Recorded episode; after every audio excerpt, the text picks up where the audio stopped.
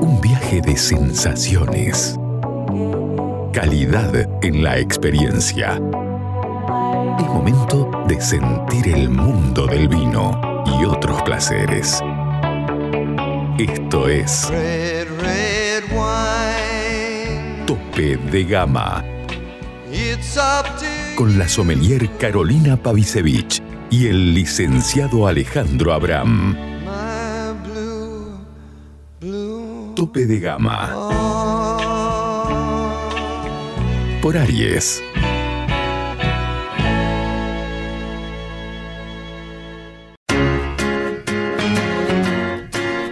Llega a Salta una nueva forma de vestir tu casa.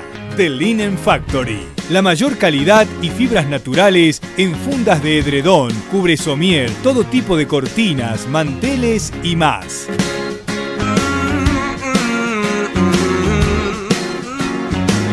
The Linen Factory.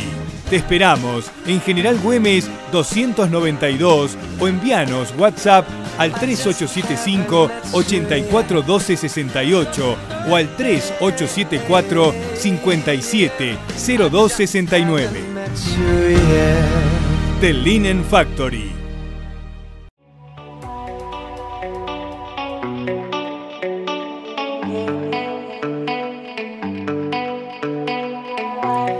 Eh, ya estamos en línea con Facundo Bonamaizón, él, bueno, uno de los cuatro socios de Cuatro Gatos Locos y ingeniero agrónomo de unos cuantos proyectos por ahí. ¿Estás ahí, Facundo? ¿Cómo andamos, Ale y compañía? Supongo que no está solo. No, no, no estoy solo, estoy con Carolina, que está aquí sentada al lado mío. Hola, ¿qué tal, Facundo? ¿Cómo- Buenas tardes. Bueno, eh, mil gracias. Hola, Car. Mil gracias por la por esperarnos, porque bueno, se nos complicó la vida un poco con el tema de los diputados que no terminaban de hablar. Eh, pero bueno, comenzando con este proyecto de los cuatro gatos, eh, los cuatro gatos locos, eh, ¿por qué el Alto Gualtallarí? Porque ustedes eligen el Alto Gual- Gualtallarí como el terroir insignia. Ele- elegimos ese lugar eh, justamente porque es, si querés, esa, nosotros empezamos comprando uva ahí en ese lugar tan particular hace como más de 10 años, eh, pero sin tener un viñedo todavía, eh, pero sin tanta, mm, o sea, sabiendo que iba a ser algo muy bueno, pero no que iba a ser algo extraordinario desde nuestro punto de vista. Y al hacer sucesivas vinificaciones dijimos, este, este viñedo tiene que ser nuestro, eh, así lo podemos manejar del, como a nosotros nos parezca que es mejor, eh, eh, por- porque esa es la, mm, es la base de, la, de cualquier vino de calidad. Claro. O sea, el, el piso siempre te lo pone en lugar y después la, la influencia de, y nuestra interpretación es la que lo puede por ahí subir un, un poco más, pero somos unos grandes defensores del concepto de, de terroir. eh, ahora un poco tal vez banalizada la, la palabra terroir, pero unos grandes defensores de, de eso. Entonces la, la búsqueda fue eh, justamente eh, el si queremos hacer el mejor vino posible, el mejor vino posible se hace del- de las uvas que salen del mejor lugar posible y ese es el lugar que, que sostengo que es uno de los mejores, por lo menos por ahora, de que hay en Argentina para, para, para expresar este, este tipo de vino. Hola, Facundo, buenas noches. Te saludo formalmente ahora. Sí, Carolina te saluda. ¿Qué tal? Ahora sí. Eh, ¿Cómo quería anda, preguntarte vos como un... estu- Primero que nada, felicitarte. Fue el Día del Agrónomo hace muy poquito, el 6 de agosto. Así que bueno, este programa eh, eh, estamos eh, con la idea de hacer un pequeño homenaje ¿no? a estos eh, profesionales que mm, hacen del cimiento de cualquier vid. Y sos un estudioso de la agricultura, de la orgánica y biodinámica. Mi pregunta apunta directamente a preguntarte cuál es tu filosofía de trabajo dentro de este marco, ¿no? De la biodinámica. Bueno, dentro de ese, yo recién les estaba diciendo que, que somos unos fieles defensores del, del concepto de terroir, eh, que si querés alguna definición puede ser que es eh, el vino que se hace en un lugar con, con, con determinada, con una determinadas personas y que si querés tiene como objetivo, uno de los objetivos podría ser reflejar lo que da ese lugar, sacar como una foto instantánea de lo que es ese lugar en un momento determinado y eso transformarlo en vino, o sea, que el vino sea una foto de eso.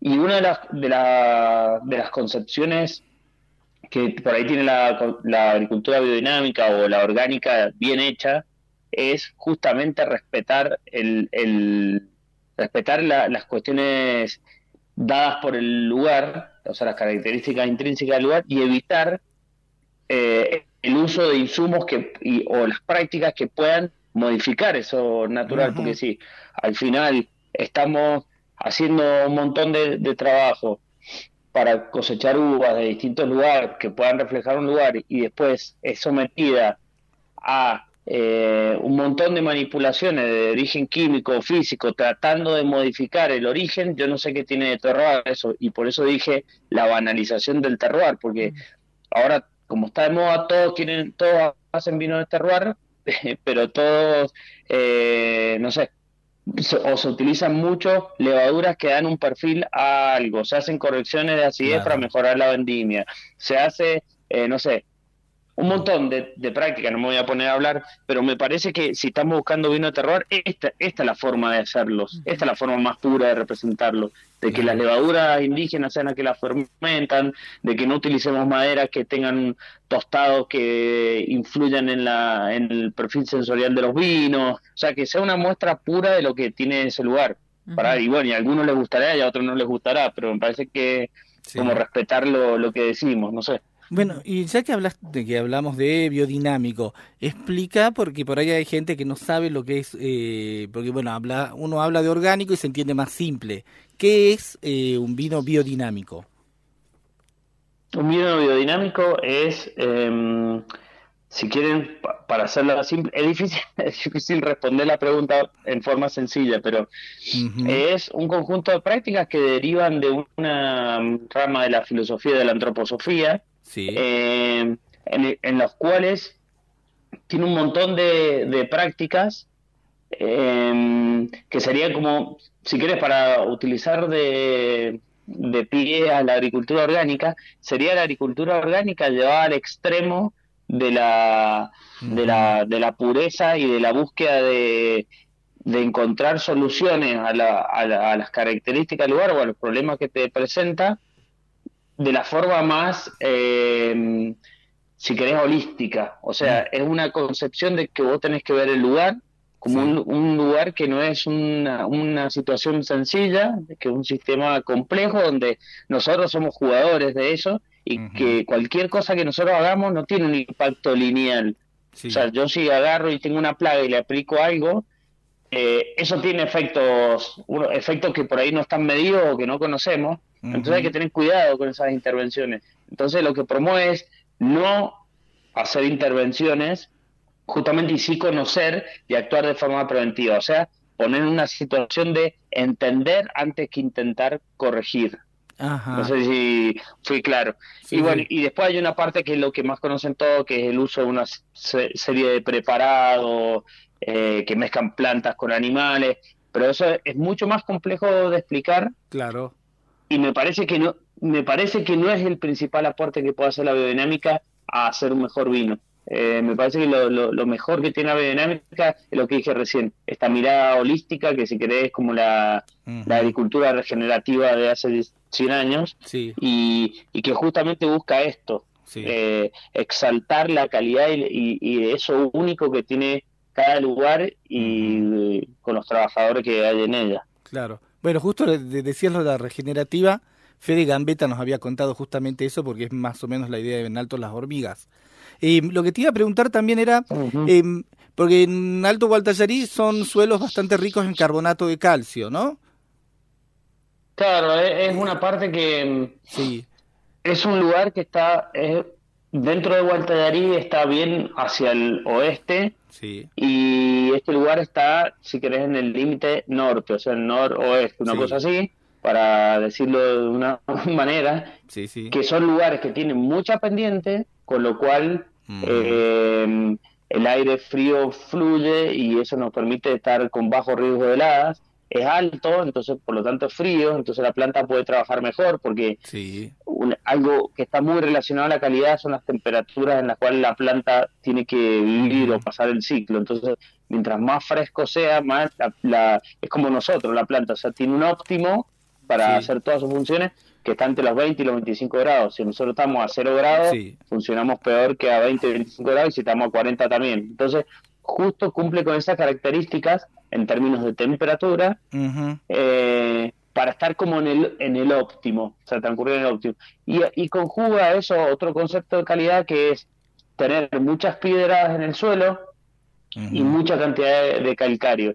Sí. Y ahí sobre el calcario, para responderte a tu pregunta puntual, Sí. hay como pocos, si querés, papers científicos para hablar de algo Ajá. más cuadrado o Sí. tangible, pero sí hay mucha em- experiencia empírica sobre, sobre las características de los vinos que se obtienen de suelos calcáreos.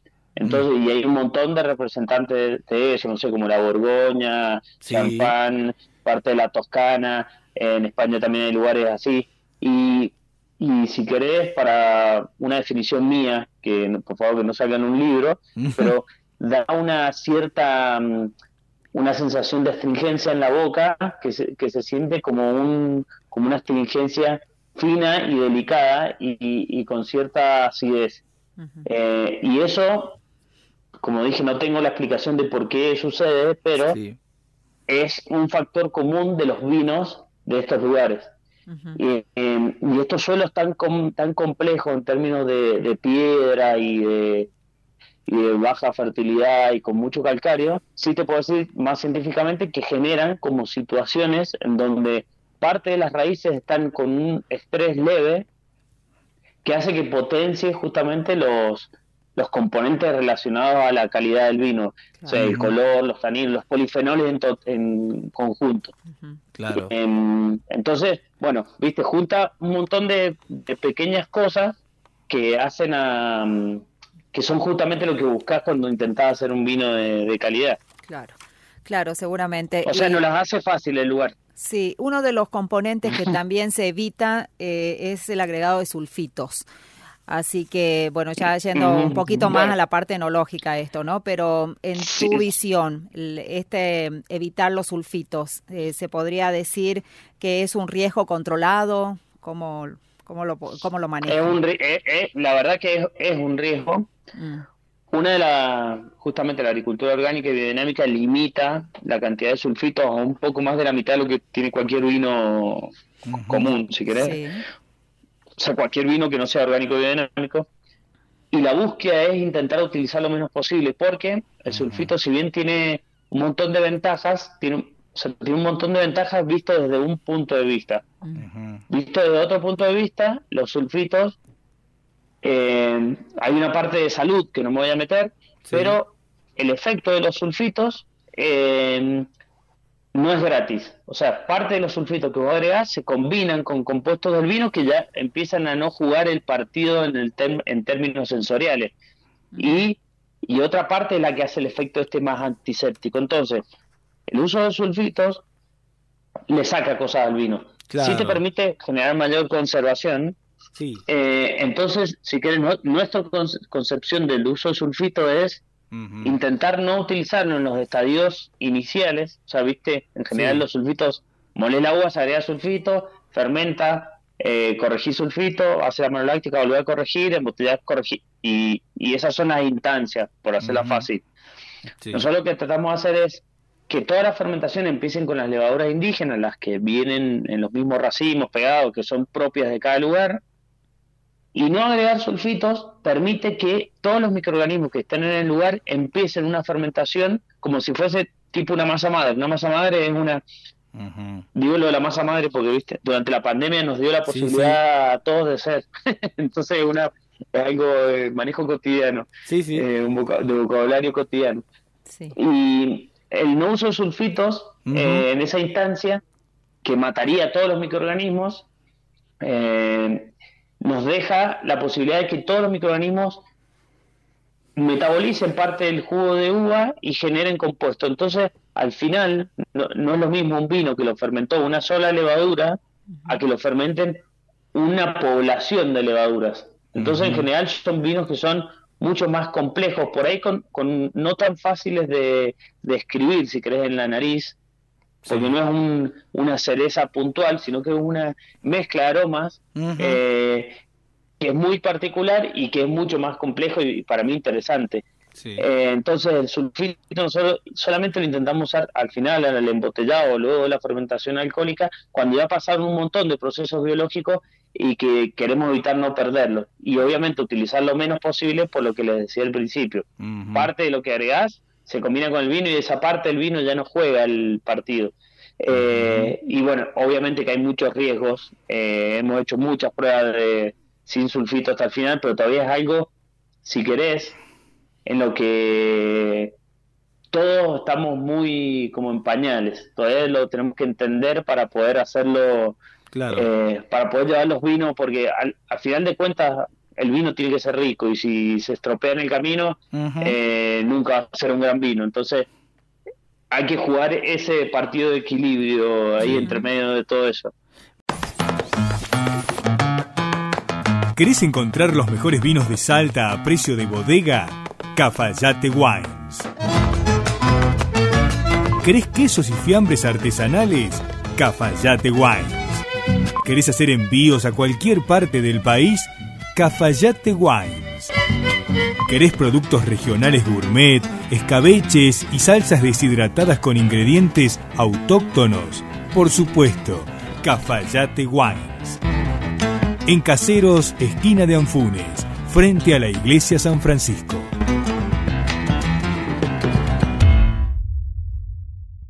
Una pregunta que te quería hacer ya yendo más a tu parte de ingeniero agrónomo, ¿no? Eh, ¿Cómo consideras vos, eh, por ejemplo, que el aumento de las temperaturas, porque estamos con un invierno eh, bastante particular, ¿no? Con el tema del calor. ¿Cómo puede afectar a la maduración de las uvas y por ende a lo que es el contenido de, azúcar y acidez en el, en el mosto? Bueno, viste, estamos con un invierno complicado que, si querés, en esta instancia, lo único que causaría, sí. eh, para hacerlo fácil, es un adelanto en la época de brotación, porque la planta como empieza a trabajar a partir de que tenemos más o menos 10 grados de temperatura de aire y de suelo, entonces brotaría antes. Ahí hay un riesgo, no hay un riesgo cualitativo en términos de calidad de la uva, pero sí hay un riesgo tremendo de contingencia climática, porque estos calores eh, a estos calores le puede sobrevenir una helada, que es mucho más probable que ocurra en septiembre a que ocurra en noviembre. Entonces, mientras antes brota, más riesgo tenés. Y después, em, una vez transcurrido, o sea, este, la, primera etapa, hasta enero, diciembre, hasta que la uva empieza a cambiar de color, ahí se empiezan a definir muchos con, eh, componentes de calidad. Eh, los cuales están muy ligados a lo que les decía al principio, a temperaturas frescas. O sea, casi todos los compuestos de la uva se sintetizan a partir de, del azúcar que hay en la valla. Entonces, es bueno que haya azúcar en la valla y en general está muy relacionado con, con las altas temperaturas. Pero si, esas altas si esas temperaturas son muy altas, la transformación de ese azúcar en los compuestos que todos buscamos en el vino es mucho menor. Entonces, ahí, ahí es cuando ocurren las pérdidas de calidad. Eh, las pérdidas de calidad, o sea, tenés menos intensidad de color, menos tanino, menos, menos de todo, de todo lo bueno que buscamos. Y también las altas temperaturas están relacionadas a, a, la pérdida de la acidez que otros los componentes de calidad. O sea, idealmente tendríamos que tener vinos más ácidos porque en general son más sanos microbiológicamente, ayudan mucho a la, a la sensación de frescura, sobre todo con esto con este con este cambio de estilo o esta revaloración de vinos que sean como más tomables, ¿viste? Que no sean tan pesados, que no sean tan cansadores, que, que no que no necesites 10 personas para tomarse una botella de vino, o sea, que te la puedas tomar sin sufrirlo. Eh, y algo más que te, que te puedo decir respecto a las temperaturas es que viste, hay como este tema del cambio climático que, que, parece que está, hay algunos que dicen que no existe y que son ciclos Sí. de calor y de frío y demás.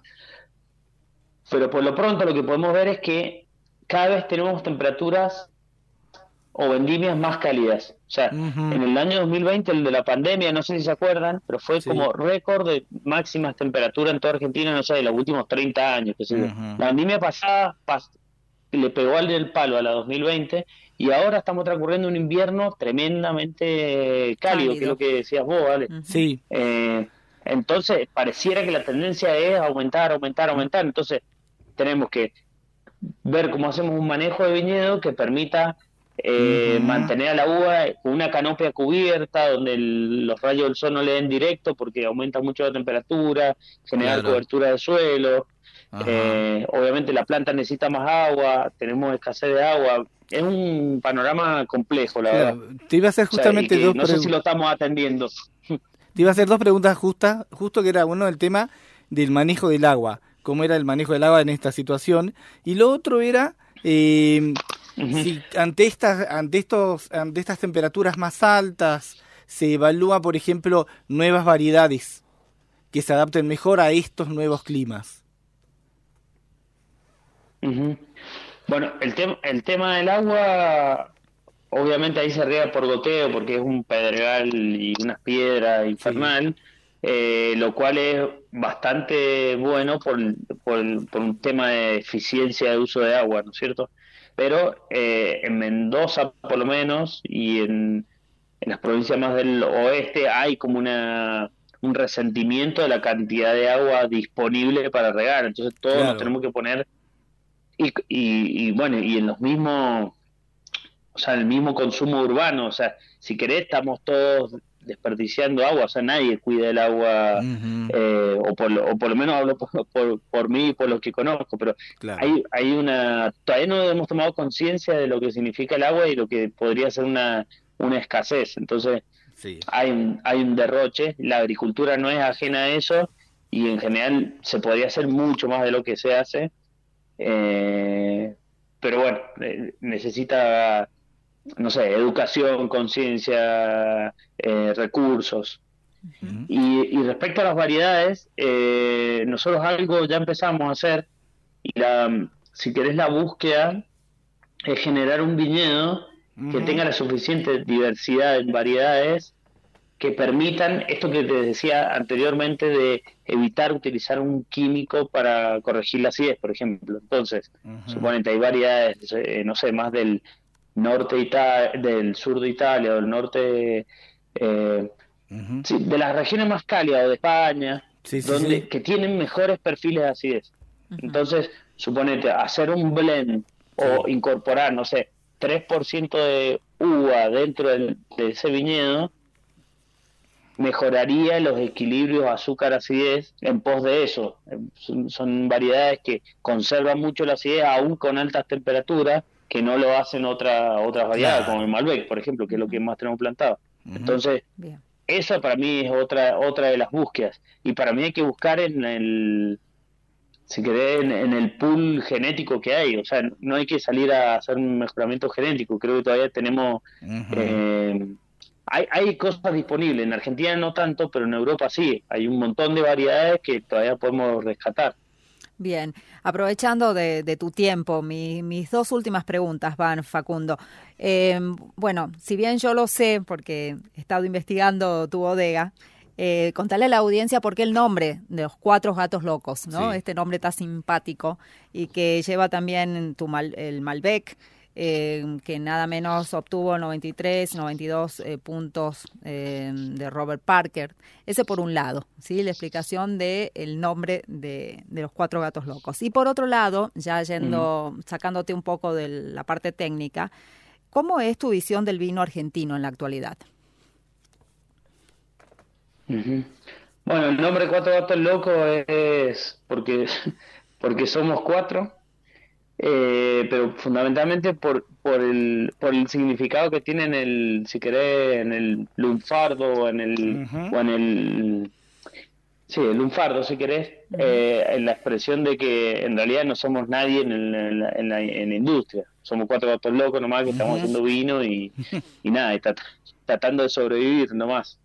Justo coincide que somos cuatro personas y, y demás. Eh, pero pero ese es el concepto. O sea, Bien. y también hace alusión, si querés, a, a la mm, a los tipos monopolios que se, se están armando y la, la erosión que hay de los pequeños productores y, Claro. y con ello la pérdida de diversidad en, en, en los vinos, porque viste la- las grandes como corporaciones o, o las grandes bodegas al Sí. final terminan haciendo todos vinos eh, se hace un vino para una determinada persona no se trata de reflejar lo que tenés vos y, y mostrarlo y decir che este es mi vino que lo hago de acá pruébenlo, no sé, que les guste o no les guste, pero me parece que la, la pérdida de estos, no sé, pequeños productores, si querés, con su interpretación del, del, del vino, Sí. le quita diversidad al vino y para mí eso es tremendo, porque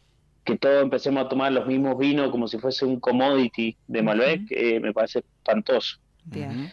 Eh, eso respondiéndote a la primera. Sí, Y la, gracias. y la segunda pregunta, eh, un poco te la contesta lo, lo que te dije recién, y otro me parece que tenemos, nada, que estamos, que estamos aprendiendo muchísimo, todos. Sí. Eh, yo creo que en 100 años vamos a tener unos vinos buenísimos. Eh, nos quedan muchos lugares por entender, Sí. eh, muchas personas que, ma- que maduremos lo que significa el vino culturalmente también, eh, no, no solo como una bebida, pero eh, me parece que ti- tiene mucho para dar y estamos recién empezando. Igual he visto, no sé, en los últimos 10 años creo que ha, ha habido unos cambios tremendos, eh, que supongo que ustedes lo han visto, y, y en pos del, del mejor vino, porque la verdad que eh, hace 10 o 20 años todavía, segui- todavía seguíamos la herencia de los asesores externos y de un mercado que pedía vinos pesados, eh, dulces, con mucho color, con mucha madera y e intomables, porque viste lo que eran eh, esos vinos. No sé si, Sí. a, si a ustedes les gusta, perdón, pero Sí, sí, para no, mí ha habido eh, un no gran sé, cambio El, mejor a- vino es el que primero sacaba y Mm. eso no era lo que sacaban primero. Ujú. Ujú. Y bueno, y para terminar, ustedes, una pregunta simpática, si querés. Ustedes tienen esta modalidad de mandan la. Cada caja va con cuatro etiquetas diferentes del mismo vino. eh, para representar la personalidad de cada uno de los cuatro. Bueno, dentro de esos cuatro, ¿cuál es tu personalidad? Mira, eh, si querés, eso fue la, la idea cuando tuvimos el- este, este, pro- este proyecto, o sea, te- teníamos eh, ese nombre y el diseñador propuso un, mont- un montón de etiquetas, ponele 10, no sé. Entonces cada uno votó a ciega, cada uno de los cuatro una etiqueta. Y cuando, cuando la abrimos, las cuatro eran distintas. Entonces cada uno medio que se puso a defender la, su, no sé, su postura y, y a uno de los, de los cuatro gatos, a Juan, dijo, ¿saben qué? Pongamos el packaging, lo hacemos a cuatro, pongamos una botella cada uno y que salga así. Y Muy así bueno. sale. Y mucha gente dice, che, a mí me gusta más el de los gatitos aquel, pero en realidad es el mismo vino, el mismo vino que, que sale así. Yo elegí la, la etiqueta que son los cuatro gatitos eh, porque me parecía divertida, me daba Sí, es muy sensación de- divertida. Sí, de sí, unidad, muy identificable además. de ¿no? amistad, de qué sé yo, no sé, Mm. me, me parecía, y que este esto nació como eso, o sea, cuatro personas que somos amigas, que buscamos hacer el, el mejor vino que podamos, y me parece que, que lo reflejaba de una forma simpática y desestructurada. Bueno, eh, muchísimas gracias Facundo, eh, muchísimas gracias. Eh, nada, estaremos en contacto, eh, clarísimo en tus conceptos y va, súper interesante todo en realidad. Y bueno, algún y seguramente nos vamos a volver a poner en contacto en el futuro. Gracias, Facundo. Sí, ojalá, ojalá que no, nos veamos en vivo. Eh, y gracias a eso te por, nada, permitirme el tiempo para Sí, sí, no, te iba a preguntar, ¿vos estás en el Vinos y Negocios, en alguno de estos? Eh, en el Vinos y Negocios iba, íbamos a estar, pero no sé porque justo tengo una... En, en Iguazú. Tengo que ir a ver unos viñedos en Ah. otro lugar, entonces te- tengo que andar, pero Bueno, pero me gustaría la verdad conocerlo y, y más que hablar del vino, tomarlo ahí. eh, A ver si es tan bueno, bueno como dije. bueno, ya nos, ya nos nos unirá el encontraremos. vino en alguna ocasión. seguramente. Gracias, Facundo. Gracias, Facu. Un abrazo enorme. Gracias a ustedes. Que anden bien, chao, chao. Chao, chao.